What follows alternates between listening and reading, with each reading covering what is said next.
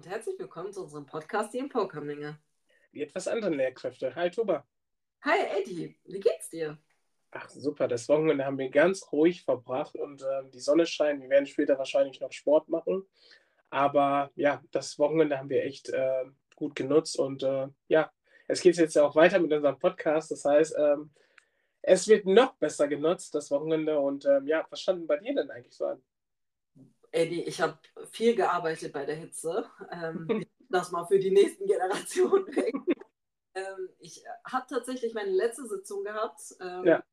Letzte Sitzung zur systemischen Traumapädagogin und es ist endlich absolviert und ich kann dieses Kapitel abschließen.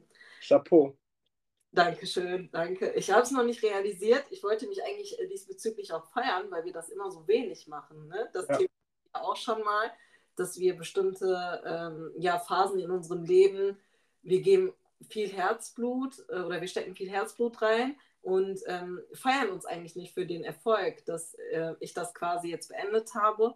Aber Eddie, die ähm, ähm Referentin hat etwas sehr Wichtiges gesagt. Sie hat mhm. gesagt, dass wir als systemische Traumapädagogin und Lehrkräfte ähm, als Multiplikatoren quasi jetzt ähm, unseren Schulen zur Verfügung stehen und ähm, die Traumapädagogik insofern auch weiterbringen, indem wir unsere, äh, unser Wissen teilen und unsere Erkenntnisse noch teilen.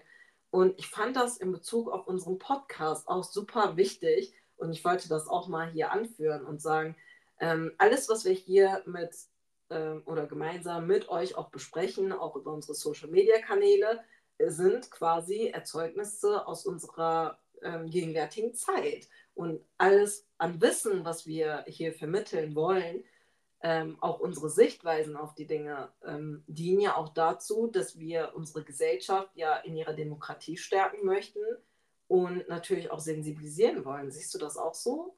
Oh ja, ich glaube, das kann man gar nicht oft genug sagen. Das ist etwas, was mir irgendwie erst richtig bewusst wurde, als wir mit dem Podcast angefangen haben. Ja. Vorher habe ich irgendwie das Gefühl gehabt, dass wir so vor uns hergelebt haben, ähm, dass wir irgendwie so Unwissen würde ich jetzt nicht beschreiben, aber ähm, bestimmte Erkenntnisse haben uns gefehlt, um äh, uns irgendwie weiterzuentwickeln. Und anhand des Podcasts ähm, können wir jetzt genau das, was du gesagt hast, äh, unsere Erlebnisse mit anderen mitteilen. Und ähm, das Schöne ist ja, dass die Menschen sich in unseren Erzählungen wiederfinden.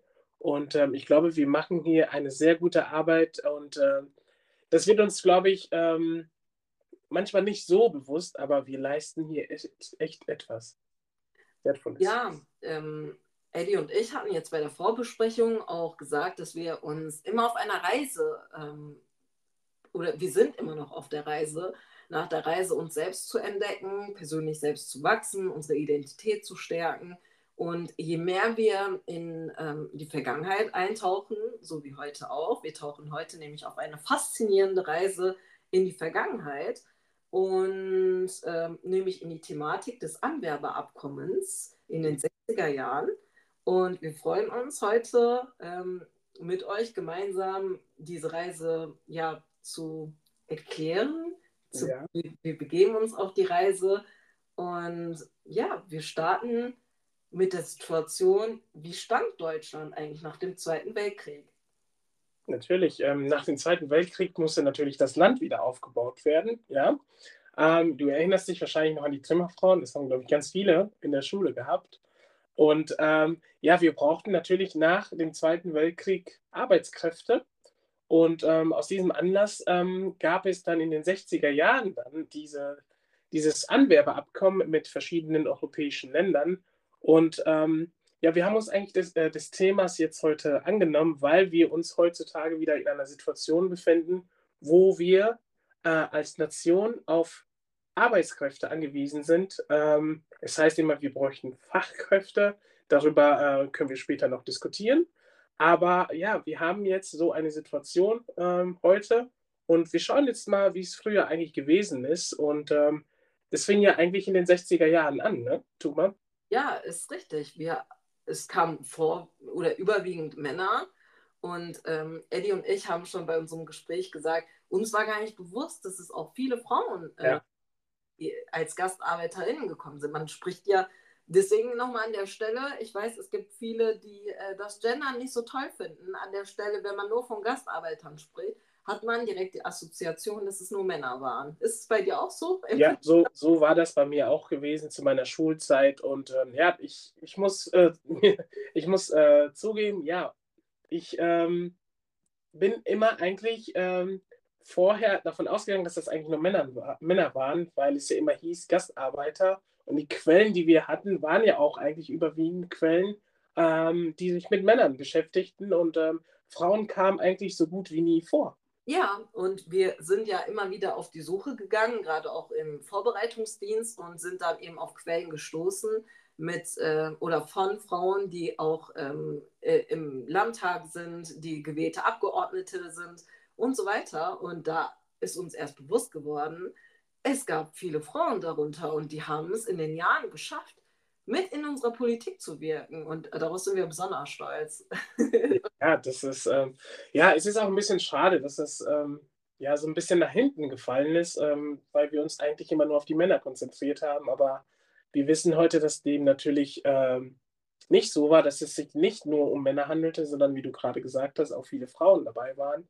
Und ähm, ich denke gerade an das erste Abkommen mit den Italienern 1955 und ähm, teilweise habe ich das Gefühl, dass wenn man von GastarbeiterInnen spricht, dass viele irgendwie an die Türkei nur irgendwie denken. Hast du auch das Gefühl? Ja, und ähm, das resultiert ja aus dem Ganzen, äh, das hatten wir auch schon mal, wir haben natürlich den ersten Vertrag mit Italien, dann in den 60er Jahren eben Verträge mit Spanien, Griechenland, Türkei, Portugal, Tunesien, Marokko und Jugoslawien. Das nennen wir einmal. Ja. Und vermutlich ein paar Länder mehr, die wir jetzt gerade vielleicht vergessen haben. Ähm, wir honorieren das Ganze, je, jeden einzelnen Gastarbeiter und Gastarbeiterin an der Stelle. Ähm, warum ist das so? Warum ist es so, dass wir nur eine Assoziation mit der Türkei haben?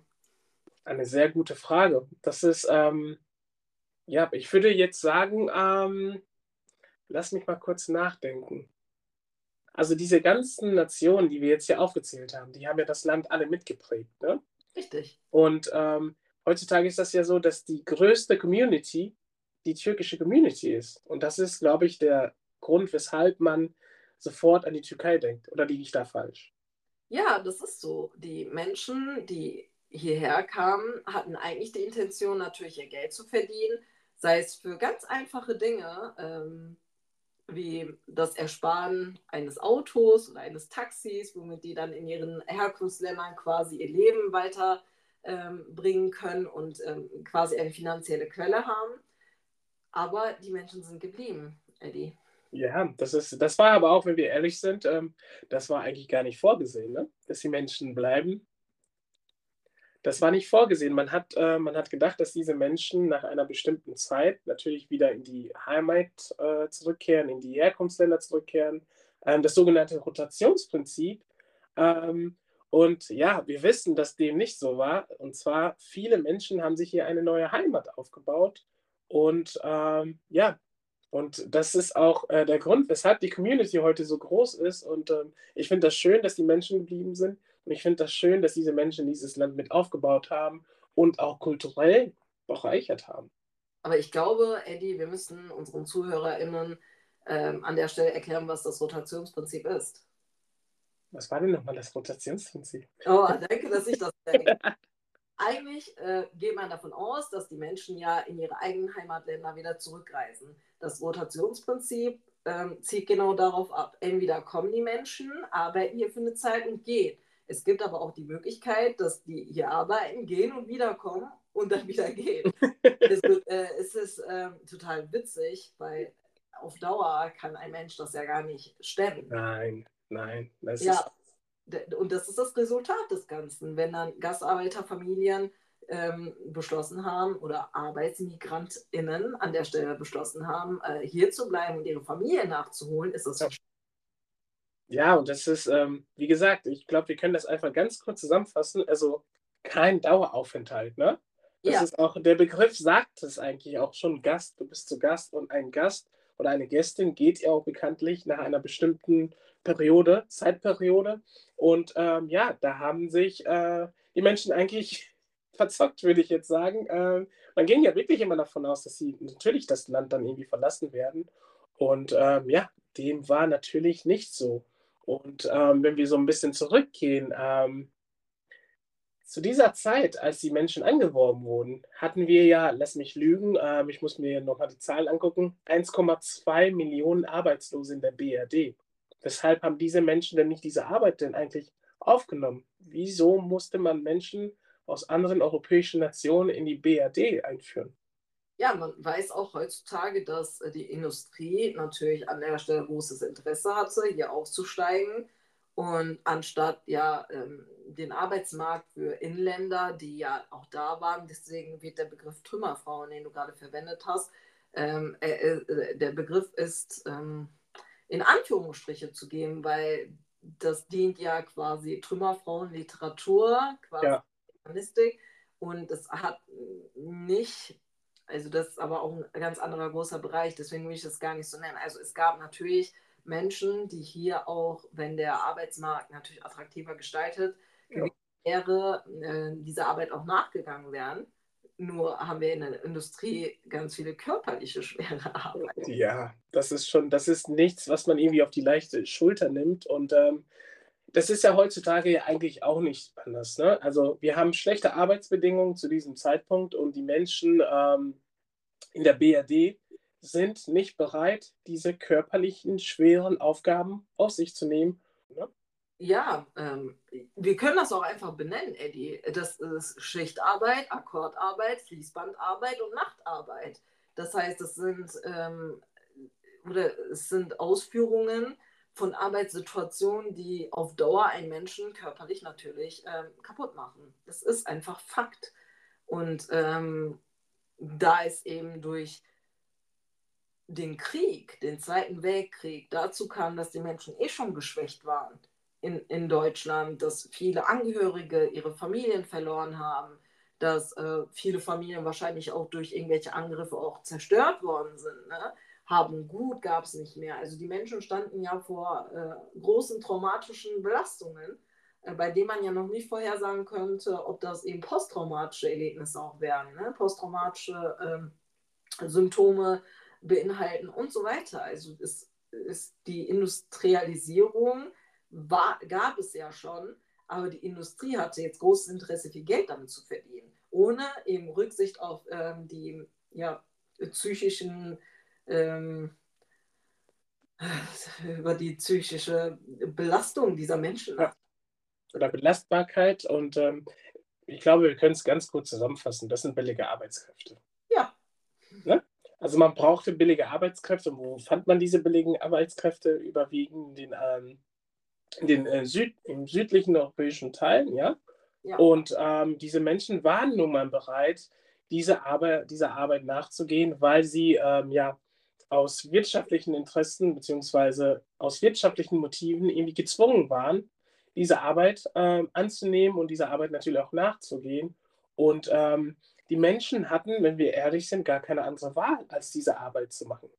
Richtig. Ähm, die Menschen standen ja eben vor ja, dem Problem, dass die äh, Wirtschaft in ihren Herkunftsländern ja auch sehr geschwächt war. Ja. Ähm, da stehen wir natürlich vor dem Prozess, wie holen wir diese Menschen hierher? Es gibt ein Anwerbeabkommen zwischen den Ländern und ähm, ich würde sagen, wir gehen direkt auf die Auswahlpraktiken zu, weil ich die sehr interessant finde.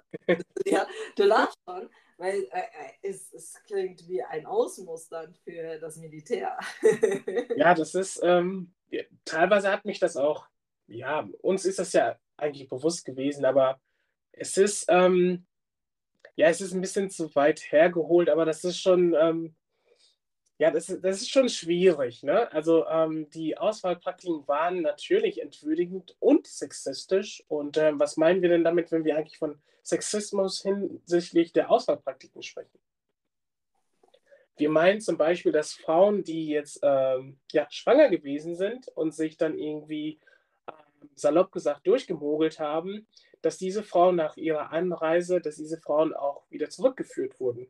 Und zwar auf Kosten ihres Herkunftslandes. Das heißt, die Schwangerschaft durfte nicht ähm, stattfinden, beziehungsweise eine schwangere Frau musste ausgemustert werden. Und ähm, ja, das äh, Herkunftsland musste dann auch dafür bezahlen. Also nicht der äh, Unternehmer oder die Unternehmerin, ähm, die diese Menschen dann sozusagen angeworben hat, sondern das ging auf Kosten des Herkunftslandes. Ja, und das ist ja schon richtig krass, ne? Ähm.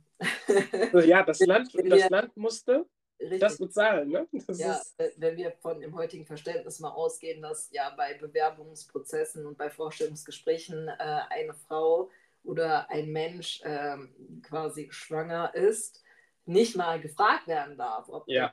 quasi ein Kind unterwegs ist oder ob äh, Kinderplanung überhaupt in Sicht ist. Gehen ja. wir ja ein paar äh, Jahrzehnte zurück und sehen, dass quasi Frauen äh, bewusst benachteiligt.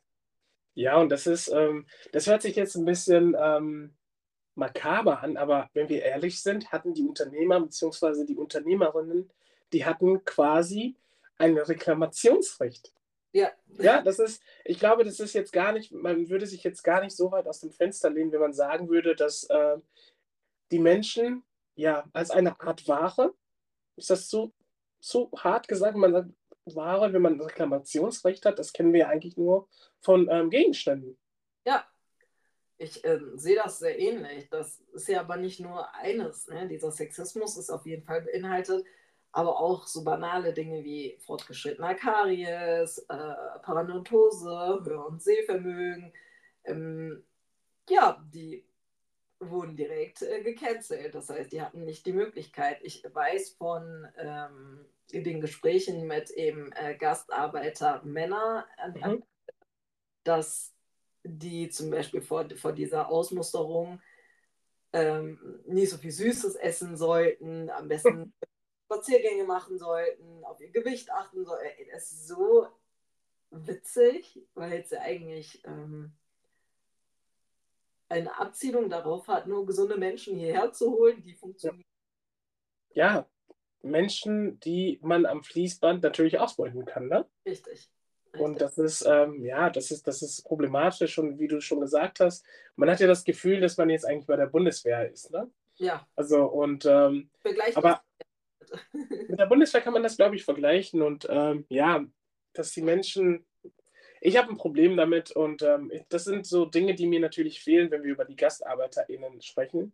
Ähm, dass das nicht alles natürlich rosig gewesen ist, aber teilweise ist es dann oft so, dass das, was wir jetzt gerade ein bisschen besprochen haben, in vielen Quellen natürlich gar nicht so dargelegt wird. Ne? Also das ist, ähm, deswegen müssen wir auch oft dann auf die Perspektiven der sogenannten GastarbeiterInnen dann ähm, eingehen, um ähm, ein Gesamtbild davon zu bekommen. Ja, aber Eddie, wenn wir davon ausgehen, dass quasi ähm, ja, von äh, den äh, Türken und Türkinnen in Deutschland in der dritten, vierten Generation neben Menschen, ähm, die Großväter oder Großmütter in dem Fall äh, nach Deutschland gekommen sind und allein schon äh, Diskriminierung diesbezüglich erfahren ja. haben. Und dass eben Diskriminierung bedeutet auch, dass es eben Trauma auslösen kann. Und ähm, wir wissen nicht, ob das eben äh, posttraumatische Belastungen sind oder eben Trauma, die immer wieder hochgetriggert werden können. Wir ja. wissen aber durch ähm, aktuellere Studien, dass ähm, Trauma auch weitervererbt wird, dass es im neuronalen System auch abgespeichert werden kann. Ähm, das könnt ihr auch gerne weiterlesen. Ähm, das ist die Epigenetik, die eben auch sagt, ja, wir vererben das weiter. Das heißt, ich als ähm, eine Frau die äh, eine internationale Familiengeschichte aufweist.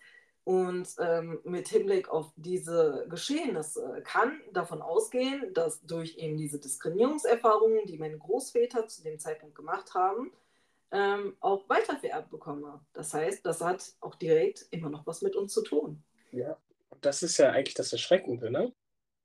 Dass ja. diese Ergebnisse weitergegeben werden und ähm, ja, ich glaube, wir können dem nur gerecht werden, wenn wir eigentlich darüber sprechen. Das ist genau das, was wir gerade machen. Ähm, das ist eine Art, äh, ja, das ist eine Auseinandersetzung mit der Vergangenheit. Und ähm, ich finde das schön, dass wir die Möglichkeit haben und hier eine Plattform haben, wo wir dies natürlich auch tun können. Und ähm, was ich natürlich dann noch ähm, ja sehr interessant fand, war ja, dass diese Menschen ja alles hinter sich lassen mussten. Und teilweise war das natürlich dann auch so, dass Kinder auch zurückgelassen wurden. Und ähm, ihr könnt euch vorstellen, wie schwierig das ist, ohne die Eltern aufzuwachsen, ähm, teilweise viele Jahre ohne die Eltern aufzuwachsen. Natürlich gab es dann natürlich später die äh, Möglichkeit äh, des äh, Familiennachzugs, aber viele Kinder mussten natürlich auch ohne Eltern groß werden und das haben wir heutzutage auch, dass Menschen ähm, in die Bundesrepublik kommen und ihre Kinder dann in den Heimatländern lassen, zum Beispiel bei Oma oder bei Verwandten. Und ähm, diese Kinder haben natürlich eine ganz schwierige Kindheit. Ohne die Eltern aufzuwachsen, das wünsche ich eigentlich niemandem. Ja, also es, ne, auch für die Eltern ist es ja besonders schwierig, ihre Kinder zurücklassen zu müssen. Das heißt, das ist auch wieder so eine innere Zerrissenheit, die diese Menschen ja äh, körperlich in Deutschland erleben, aber natürlich auch eine seelische Belastung mit sich tragen. Und ich glaube, ähm, an dem Punkt ist es einfach wichtig, das zu erwähnen, dass diese Menschen individuelle Geschichten mitbringen. Ja. Und wir sprechen immer davon, was sie für eine Arbeit ausgeführt haben, aber diese Menschen bringen individuelle Geschichten mit, individuelle innere Zerrissenheit. Wir wissen, dass ähm, es ganz viele lyrische Werke von ganz vielen tollen Autorinnen und Autoren heutzutage gibt, die eben über diese Zeit geschrieben haben, ähm, das lyrisch festgehalten haben. Und das ist besonders ähm, ja, wertzuschätzen an der Stelle, dass wir es mit Menschen zu tun haben. Ne? Ja, ich glaube, das geht auch bei der ganzen ähm, Debatte auch oft verloren. Ne? Das, ist, das sind Einzelschicksale. Ne? Das ist das, was du gerade gesagt hast. Das sind Einzelschicksale, das sind Menschen wie du und ich, äh, mit Gefühlen, mit Ängsten, mit Freuden. Und ähm, ich glaube, wenn wir dies mehr in den Fokus ähm, bringen, ähm, würde, es, äh, würde es uns auch äh, schwieriger fallen, ähm, abwerten über bestimmte Menschen zu sprechen hinsichtlich ähm, der Einwanderung in dieses Land. Ja, Eddie, es gibt ja auch Forschungsergebnisse heutzutage. Forschungsergebnisse zu Gastarbeiterinnen und Gastarbeitern, die ja oft mit so sprachlichen Barrieren, äh, Diskriminierung und eben sozialer Isolation ähm, konfrontiert waren. Was bedeutet, ähm, dass wir durch diese wissenschaftliche Studien die Möglichkeit haben, eben zu sehen, wie tiefer deren Erfahrungen und Lebensrealitäten auch sind und was das für die äh, oder was das für Langzeitfolgen für diese Menschen ja. hat. Auch für ihre Familien oder eben Nachkommen, wie wir zum Beispiel. Was bedeutet das für uns, für unsere Identität? Was hat das äh, für Auswirkungen eben auf das, was uns weitergegeben wird? Und das sind ja immer noch Bereiche, ähm, es gibt Untersuchungen dazu und wir können nicht sagen, nein, das, das liegt in der Vergangenheit und alles war gut. Nee. Nee, das, ist, das war eben nicht alles rosig und äh, ja, ich weigere mich, ähm, das dann irgendwie natürlich dann so darzustellen. Und äh, ja, wir müssen, wie wir gesagt haben, die Perspektiven der sogenannten EinwandererInnen ähm, immer mehr in den Fokus nehmen. Ich habe das Gefühl, dass das irgendwie nach hinten äh, fällt. Und äh, das ist, glaube ich, unsere Aufgabe, das natürlich jetzt äh, ja, in die breite Öffentlichkeit zu tragen. Ja, deswegen sind ja die Interviews, die wir mit unseren Referentinnen und Referenten geführt haben, die in vielen Bereichen ja sehr viel Expertise mitgebracht haben, die eben ja davon ausgehen, ja, wir haben strukturellen Rassismus in Deutschland. Ähm, den können wir nur bewerkstelligen, indem wir das immer und immer wieder eben ansprechen, was das für die Menschen heute bedeutet. Und wir müssen davon ausgehen, zu sagen, es muss eine Empowerung stattfinden. Deswegen, das, das war für uns in der Arbeit in den letzten Monaten ähm, äh, eindeutig zu sehen, ja. dass Empowerment-Arbeit gerade bei Heranwachsenden mit internationaler Familiengeschichte prägend ist und dass wir wirklich daran arbeiten müssen, um eben Menschen dahingehend zu fördern, dass, dass bestimmte äh, Gegebenheiten, die in der Vergangenheit liegen, auch aufgeholt werden können oder eben von der Gesellschaft aufgefangen werden können, damit diese Kinder und Jugendliche, aber auch junge Erwachsene oder Erwachsene wie wir die Möglichkeit haben, äh, eine Teilhabe an dieser Gesellschaft zu haben. Ja, und Teilhabe heißt nicht, dass wir einfach bestimmte Posten bekommen, sondern Teilhabe heißt, wir sagen das ja immer wieder, wir möchten an dem Tisch sitzen und mitentscheiden, wie der Kuchen ähm, aufgeteilt wird und wie der Kuchen dann auch äh, ja, weitergereicht wird. Und das ist dann echte Teilhabe. Und ähm, ja, das ist schön, dass wir die Möglichkeit haben, mit dieser Plattform ja, ähm, unser Wissen ähm, zu teilen. Und ähm, ja, wir hoffen, dass ihr uns weiterhin begleiten werdet. Ähm, ja, wir werden natürlich, wir haben noch so einige Asse im Ärmel. Und ja, ich finde das unheimlich spannend äh, mit dieser ersten Folge heute und äh, ich freue mich auf weitere Folgen. Definitiv. Ähm, ich finde das auch wichtig, hier an der Stelle zu benennen, dass wir in so einer brüchigen Zeit gerade leben. Ähm, ja, kurz nach einer äh, weltweiten Pandemie, die uns ja alle betroffen hat. Und an der Stelle einfach auch anzumerken, dass es wichtig ist, ähm, Empathie zu fördern und eben diesen Rassismus, der ja entsteht. Du hast das so toll erklärt, was Rassismus eigentlich bedeutet ähm, dass es ein Konstrukt ist, um eben ein Machtungleichgefälle herzustellen. Und ähm, ich finde, ähm, so darüber zu sprechen, was ähm, so ein Anwerbeabkommen überhaupt ist und was dahinter steckt ähm, und was es für Auswirkungen auf Menschen, Familien hat, auf eine ganze Gesellschaft hat, finde ich besonders wichtig. Eddie, ähm, bevor wir die Folge beenden, Weißt du, dass es auch Regeln zu einem Benehmen gab, die die Gastarbeiter und Gastarbeiterinnen bekommen haben, wenn die in den Zügen saßen? Das, ah, wir hatten ja mal darüber gesprochen, über die sogenannten Regeln. Ähm, aber gerade auf Anhieb komme ich jetzt nicht darauf, aber ich würde mich sehr darüber freuen, wenn wir mal eine Folge nur zu diesen Regeln äh, aufnehmen würden. Aber du kannst mir so einen kleinen Teaser schon mal geben. Ja, ähm, an der Stelle einfach, da wird ja auch davon ausgegangen, dass Gastarbeiter nämlich nach Deutschland kommen und die eben so Benimmregeln haben, wie ähm, an die Frauen in Heimatländern zu denken und eben nicht mit ähm, deutschen Frauen dann eine Beziehung einzugehen, äh, deutsche Frauen zu würdigen und so weiter. Also das ist äh, total witzig, weil ähm, man davon ausgeht, dass diese Menschen äh, hormongesteuert sein können. Ja, ja also tief Hormon, hormongesteuert, Barbaren. Ja, ähm, das ist, dazu machen wir nochmal eine extra Folge. Ja. An der Stelle einfach mal zur Sensibilität, dass ähm, ja, Männer Anfang 20 gesund nach Deutschland kamen. Die meisten ähm, haben ja schon ihr Militärdienst absolviert und waren schon verheiratet. Das erste Kind war vermutlich schon unterwegs. Ähm, ja, es ist, es ist wichtig, dass quasi hier so ein Zettel gegeben wird. Hier, das sind die Benimmregeln, benimm dich so in dem Land und blamier uns nicht. Ja. Ähm, das ist ja auch witzig, auch die, aus dieser sexistische Sicht, ne? dass äh, quasi nur Männer angesprochen werden und Frauen ja. nicht obwohl wir ja heute wissen, dass es auch viele Gastarbeiterinnen an der Stelle gab. Ja, Eddie, ansonsten würde ich sagen, wir halten die Folge kurz und knackig und haben ja. mal ähm, quasi einen kleinen Einblick gegeben und wir werden immer weiter jetzt einsteigen und werden euch mitnehmen auf unsere Reise und was wir alles neu entdecken.